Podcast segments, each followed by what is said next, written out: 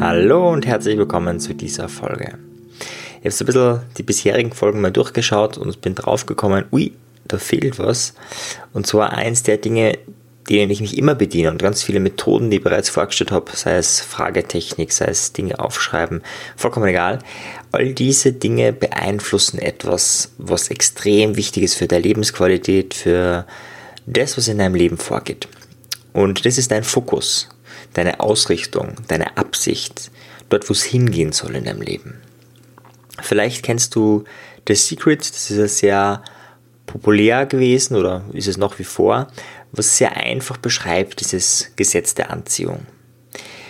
Einige sind da total Fan von, andere sagen, boah, so ein Blödsinn ist so ein äh, esoterischer Blödsinn einfach, also was, was soll das?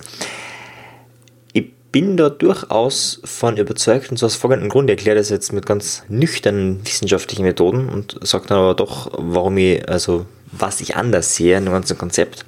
Und zwar folgendes, in der Psychologie, in der Psychoanalyse vor allem kennt man diesen Wiederholungszwang. Das ist folgendes, dass wenn du ein bestimmtes Trauma erlebt hast, das unbewusst wiederholen möchtest. Und da passieren, um ein Fallbeispiel zu nennen, ganz komische Dinge, wie zum Beispiel, dass eine Frau von einem Mann missbraucht wird und in einigen Wochen später am selben Ort dieselbe Frau und derselbe Mann wieder dort sind und das Ganze nochmal passiert. Die haben sich nicht gekannt, äh, die haben nichts voneinander gewusst. Das war, dass diese zweite Begegnung, also der zweite Missbrauch, war reiner Zufall. Das hört sich jetzt vielleicht für manche ein bisschen brutal an, weil ich das so nüchtern erzähle. Ähm, es ist auch brutal, es ist auch total schlimm und schrecklich. Das Interessante, ja, jetzt im Hintergrund gedacht, ist natürlich, wie, wie passiert das? ja, dass eine Frau, die sich von ihrem Mann schlagen lässt und immer wieder solche Männer sucht, dann kann man sagen, ja gut, die hat einfach ein Suchraster und wie immer. Aber auch das ist schon interessant. Wie, warum ziehen sich diese Menschen immer wieder dieselben Menschen ins Leben? Bei dem Beispiel habe ich spannend gefunden. Also dieser Missbrauch war, also die haben sich vorher schon nicht gekannt, okay, es passiert schrecklich. Und dann passiert aber genau dasselbe nochmal. Warum geht diese Frau wieder nachts in den Park oder wo immer das auch ist, zu derselben Zeit und warum ist auch der Mann wieder dort? äh, brutal. Ja? Also es ist einfach äh, grausam in gewisser Weise und gleichzeitig muss man sagen, okay, da könnte eine Logik dahinter stecken.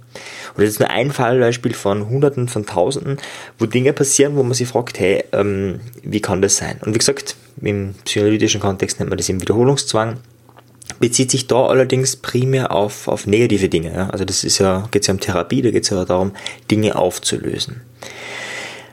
Bei The Secret geht es ja darum, dass wir alles in unser Leben ziehen können, Positives wie Negatives.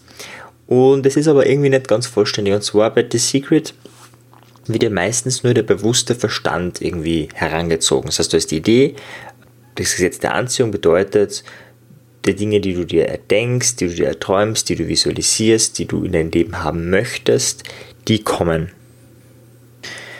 Und da wird aber meistens eben nur der bewusste Verstand argumentiert. Und das Unbewusste, was beim Wiederholungszwang ganz stark ist, wird nicht argumentiert.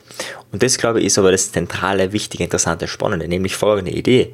Äh, ja, du ziehst alles in dein Leben. Das ist auch die Idee in manchen Coachings bei manchen Leuten, äh, dass das Leben, das du jetzt hast, hast du dir selbst erschaffen. Genauso wie es ist. Mit allen Problemen, mit allen Dingen, die du nicht haben willst, hast du dir selbst erschaffen egal ob das jetzt stimmen mag oder nicht, aber allein das Gedankenexperiment ist immer spannend, nämlich was würde das implizieren? Das würde implizieren, dass du die hundertprozentige Verantwortung für dein Leben übernimmst. Spannende Idee. Und jetzt muss man aber denken, naja, das ist eben das Bewusste und das Unbewusste. Und unbewusst tummelt sich extrem viel. Da kann Enttäuschung vom Vater von vor 30 Jahren äh, sich tummeln, da kann ähm, das, die schlechte Behandlung von Lehrern in der Schule sich tummeln, da kann Enttäuschung mit bestimmten Freunden, die man irgendwie nie verarbeitet hat, wenn man auch damals niemanden gehabt hat zum Reden. Das alles ist passiert und das wirkt auch noch ins Heute oder kann ins Heute wirken, sagen wir so, äh, wenn es emotional bedeutsam genug war natürlich nur. Und das alles verändert natürlich auch unseren Fokus. Also Klassiker wäre zum Beispiel, naja, du hast immer mit Armut gekämpft. Es gibt zwei Möglichkeiten, also du bist weiterhin an Armut oder eben das Gegenteil, du schaust, ähm, möglichst viel Geld anzuhäufen. gibt diverse Fallbeispiele, wo wirklich Milliardäre also die sind aus der Armut gekommen, mittlerweile Milliardäre nach 40 Jahren, ähm, dieselben Existenzängste haben, wie sie vor 40 Jahren gehabt haben, obwohl sie jetzt reich sind und nicht mehr in Armut leben. Ja, weil es Muster ist so drinnen, dass der Fokus noch immer drauf ist, oh Gott, ich muss, ich muss Geld verdienen, ich muss Geld verdienen, ich muss Geld verdienen, um ja nicht, auf gar keinen Fall arm zu sein.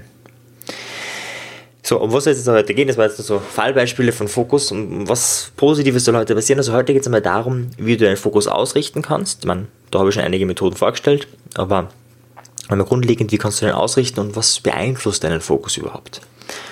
Also vorher, wie gesagt, einmal Bewusstes und Unbewusstes. Du kennst vielleicht dieses Eisbergmodell von Sigmund Freud und jeder Eisberg ist eben nur zu einem kleinen Teil an der Wasseroberfläche. Der größte Teil ist unter dem Wasser. Ja, das ist auch der Grund, warum die Titanic dann untergegangen ist, weil nicht das kleine Zipfel oben das Spannende war, sondern die ungefähr, sagt man so, sechs Siebtel der Größe ist unter Wasser.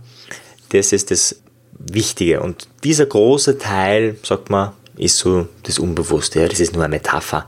Also einfach, um sich klar zu machen, okay, das Unbewusste hat mehr Einfluss und mehr Macht über unser Leben als das Bewusste. Das ist immer das eine. Das heißt, du kannst über deinen bewussten Verstand sehr wenig steuern. Wenn du über deinen bewussten Verstand etwas tun möchtest, dann sollte es etwas sein, wenn es effektiv sein soll, das auch irgendwie früher oder später dein Unbewusstes beeinflusst. Wenn du jetzt zum Beispiel Affirmationen dir aufsagst, dann ist es so, das wird kurz im bewussten Verstand und dann ist es weg. Wenn du dir Fragen stellst, verwendest du schon deinen bewussten und unbewussten Verstand. Und so weiter und so weiter. Visualisierung wäre auch sowas. Visualisierung, da verwendest du deinen bewussten Verstand, aber auch dein Unbewusstes. Das ist ja ganz stark mit Bildern, mit Tönen, mit Gefühlen kommuniziert. Das heißt, das einmal so vorab und dann die Frage aber, okay, und wie entsteht jetzt dein Fokus? Und da gibt es eine ganz simple, einfache Formel. Im NLP sehen wir das so, okay, es gibt nur zwei Elemente, die deinen Fokus steuern.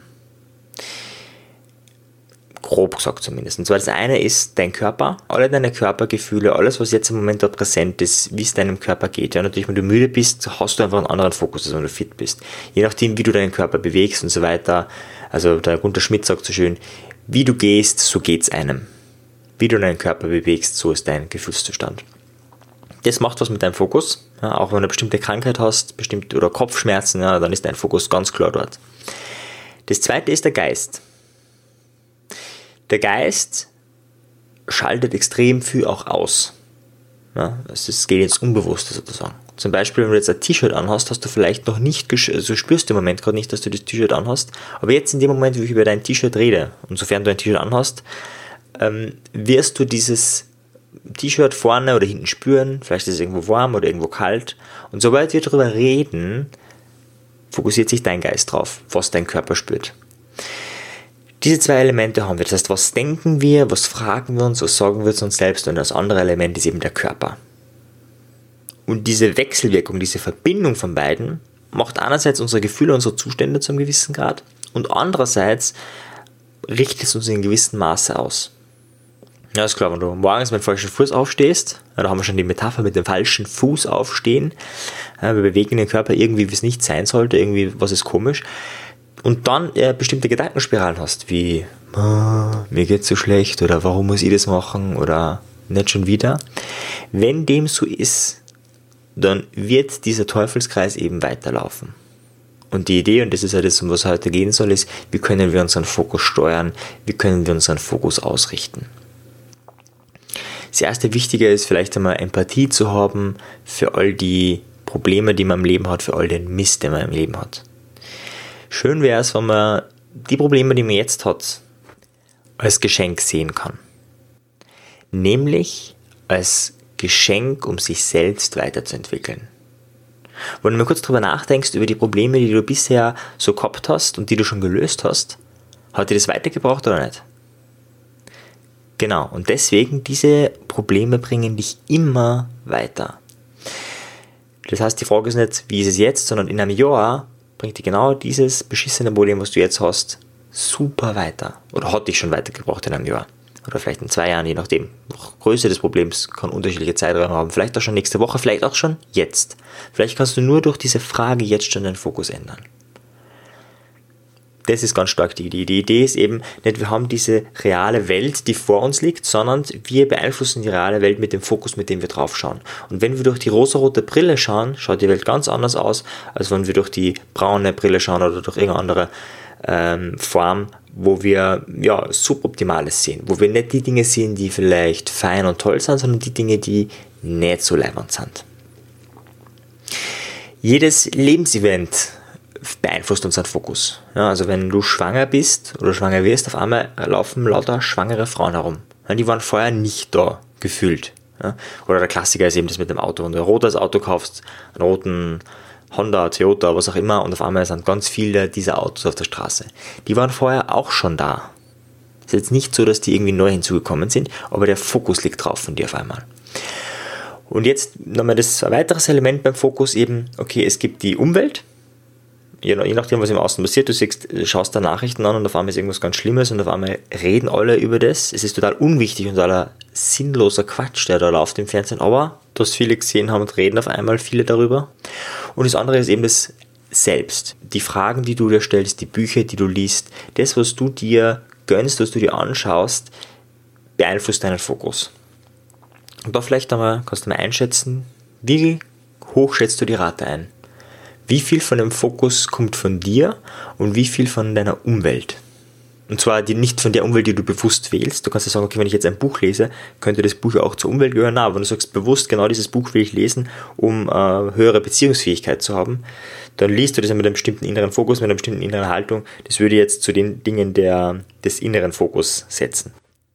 Äußere Fokus wären dann all die Dinge, die einfach da sind, ohne dass es dir vielleicht bewusst auffällt. Freunde, die du eigentlich schon längst vielleicht verlassen wolltest, eine Arbeit, die du nicht machen willst, Fernsehen, Dinge, die du hörst, Werbeplakate, die du unbewusst siehst und so weiter und so weiter. Also all diese Dinge, da gibt es extrem viele Dinge. Wie hoch schätzt du das Verhältnis? Ist es 1 zu 1, 1 zu 10, 3 zu 100? Ich finde das eine sehr spannende Frage, sich mal zu überlegen, okay, wie stark steuere ich den eigenen Fokus? Ich habe schon einige Methoden vorgestellt, um zum nächsten Punkt zu kommen, nämlich eben sich Fragen zu stellen. Da gibt es eine Folge dazu. Morgens die eigenen, also die eigenen Gedanken aufzuschreiben, Morgenseiten oder Schreiben, Schreibcoaching, Selbstcoaching durch Schreiben, ich glaube, sowas die Folge, ist auch eine Möglichkeit, um den Fokus zu klären. Äh, Visualisierung, Fallbeispiel einer Heilung, ist auch eine Form von, von Fokusveränderung. Also da gibt es viele Methoden, da will ich heute jetzt gar nicht drauf eingehen, weil ich schon mehrere Podcast-Folgen angehört habe.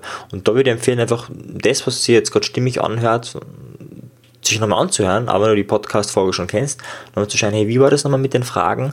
Oder wie war das mit dem Prokrastinieren? Was kann man sich da für Fragen stellen? Und so weiter und so weiter. Also das wären gute Methoden, um seinen Fokus aktiv zu verändern. Vor jeder Veränderung aber muss eine Sache passieren. Und zwar musst du dir mit Absicht bewusst für diese Entscheidung entscheiden. Die Frage ist, wirst du gelebt oder lebst du? Ich glaube, wir alle werden zu einem gewissen Teil gelebt oder extrem viele werden zu einem gewissen Teil gelebt. Das heißt, du bist so ein bisschen übertrieben gesagt Spielball deiner Umwelt. Ja, jedes Mal, wenn du dich ärgerst über etwas, äh, was vielleicht gar nicht hätte sein müssen, was ganz oft so ist, bist du Spielball deiner Umwelt. Ja, bin ja, also ist wieder null perfekt, also ich bin sehr oft Spielball meiner Umwelt, bin mir dessen auch bewusst. Also in dem Moment meistens nicht, aber im Nachhinein kann man es reflektieren und kann man dann schauen, wie kann man es in Zukunft vielleicht besser für einen selbst gestalten. Also jetzt überhaupt nichts Schlimmes. Es ist, ich finde schon in gewissem Maß traurig, aber in unserer Gesellschaft ist es ziemlich normal. Jetzt aber die Frage, wie kannst du da mehr Bewusstheit reinbekommen? Und das ist eben die bewusste Entscheidung. Alles, was von außen einströmt oder dein Unbewusstes schon automatisch macht, darauf hast du nur indirekt Einfluss. Einfluss hast du erst dann, wo du die bewusste Entscheidung triffst jetzt etwas dafür zu tun. Jetzt und heute. Ich habe das schon einmal erwähnt, diese 72-Stunden-Regeln. Wenn du eine Idee, eine Kenntnis aus diesem Podcast herausziehst und in den nächsten 72 Stunden nicht anwendest, ist die Wahrscheinlichkeit geht gegen 100, dass du es nie anwendest. Und deswegen, äh, ich habe es glaube ich schon einmal erwähnt, eine Frage, die ich mir ganz oft stelle, ist, wie kann ich diese Erkenntnis praktisch umsetzen? Es ist so, wenn jetzt dein Fokus Lernen sein soll, dein Fokus Weiterentwicklung sein soll, ja, also wenn dem so ist, muss er nicht sein, wenn dem so ist, wäre diese eine Frage, einfach nach jedem Podcast, den du hörst, nach jedem Buch, das du liest, was auch immer, dir diese eine Frage zu stellen, wie kann ich das praktisch umsetzen? Weil nur diese Praxis verändert was. Ganz, sehr schon oft zitiert, Erfolg hat drei Buchstaben, tun von Goethe. Zusammengefasst, also Fokus haben wir die Theorie, es gibt den bewussten und unbewussten Fokus. Auf den unbewussten Fokus haben wir nur zu einem gewissen Maße Einfluss. Es gibt Methoden, die nur den bewussten Fokus steuern, die sind in der Regel weniger effektiv wie Methoden, die stärker auch das Unbewusste beeinflussen. Alle Methoden beeinflussen das Unbewusste, aber die Frage ist, wie stark ist es? Bei Affirmationen ist es eben nicht so effektiv wie Fragen und so weiter. Also da gibt es Form von Hierarchie. Zweites Element, okay, wie steuert das Ganze unseren Fokus? Natürlich einerseits unser Körper, hm, da werde ich sicher noch Erfolge zu machen, wie können wir unseren Körper verwenden, um in bessere Zustände zu gelangen, um motivierter zu sein und so weiter. Also da gibt es ganz viele Methoden. Und unser Geist. Da gibt es auch Methoden, werde ich in den nächsten Folgen auch vorstellen. Methoden, um inneren Mindfuck abzudrehen. Methoden, um ja, mehr Positives im Leben zu sehen und so weiter und so weiter. Diese beiden groben Elemente gibt es. In jedem dieser Elemente gibt es hunderte, tausende Methoden. Ein paar davon werde ich auf jeden Fall vorstellen. Und wenn du das weißt und hast, ist die einzige Frage, die du noch stellen kannst, wohin soll mein Fokus gehen? Was soll meine Lebensausrichtung sein? Jetzt im Moment. Das kann sich natürlich wieder ändern, aber jetzt im Moment, wohin soll mein Fokus gehen?